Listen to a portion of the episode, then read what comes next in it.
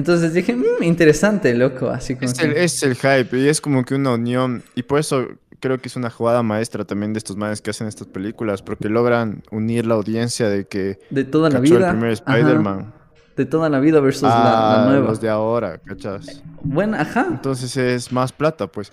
Pero hay un brother, loco, hay, un, hay, una, hay una serie de... No sé si es serie de documentales o solo un documental. Que se llama The Pervert's Guide to Cinema. La guía... ¿Qué sería? La, la guía para perver- pervertidos de... eh, Del la cine. guía cinemática para pervertidos, podría Bueno, decir. ajá. Y es de Slavoj Žižek, que es un, es un filósofo que empieza a explicar todo lo que significa para la cultura y para la sociedad de las películas. Entonces el man argumenta que, no me he visto esto, pero el, el sentido de por qué hace esto el man es que dice que las películas son como un indicador de en, en qué está en este momento en la imaginación colectiva de la sociedad. Ya. Entonces sería chistoso como que Relacionarlo analizarle de esa manera a Spider-Man, ¿cachas? con la sociedad. Porque, ajá, ¿por qué está pegando tanto, tanto eso ahorita? Y por qué una observación que se me viene de primera mano es que cada vez los actores son más niños. Y es como que los actores se vuelven cada vez más juveniles de alguna manera. Si, te ve- si ves el primer Spider-Man era un poco más un tipo de treintañero tal vez. Ajá.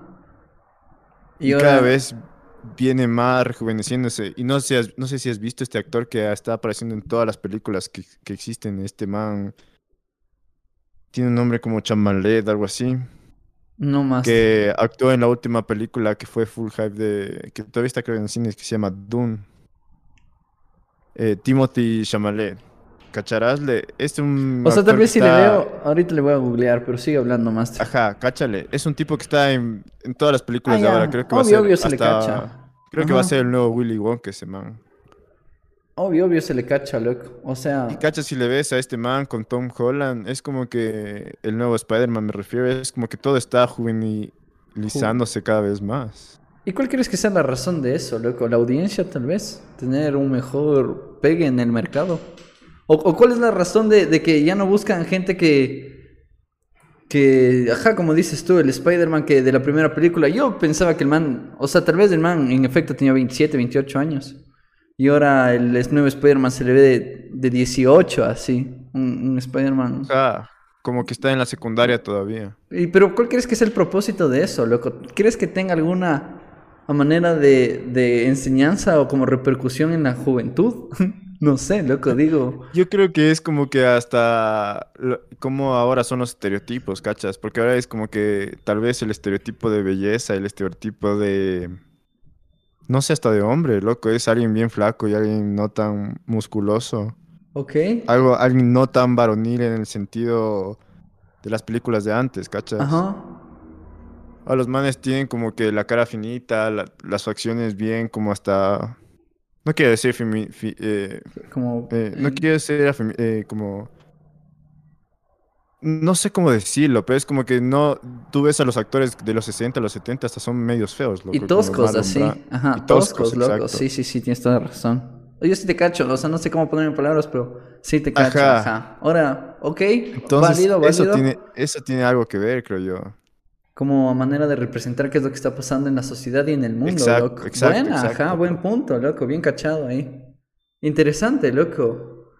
Pero si seguimos Y hablando. justamente, y justamente, antes que se me vaya la idea, justamente esta palabra que, que, que dijiste, representar, es una palabra chistosa, loco, porque es como que el cine y el teatro es como una, una representación, ¿no? Ajá. Y mm, como nosotros entendemos representación, es como que eh, coger la realidad y, y pintarlo de otra forma. Pero en el cine y en el teatro yo siento que eh, como que entienden la palabra representación y el concepto de representación, como coger lo, so- lo más esencial de una cosa y mostrarlo. Entonces, cuando están representando una obra, cuando están representando un personaje, están haciendo que durante ese periodo de tiempo que dura la película, una hora y media, los rasgos que representen justamente del personaje eh, sean los suficientes para la trama, para la narrativa, para la historia que intentan contar. Entonces es como una síntesis de rasgos de personalidad para que armes una, como que una imagen completa en, en el lapso de una hora, hora y media. Ajá.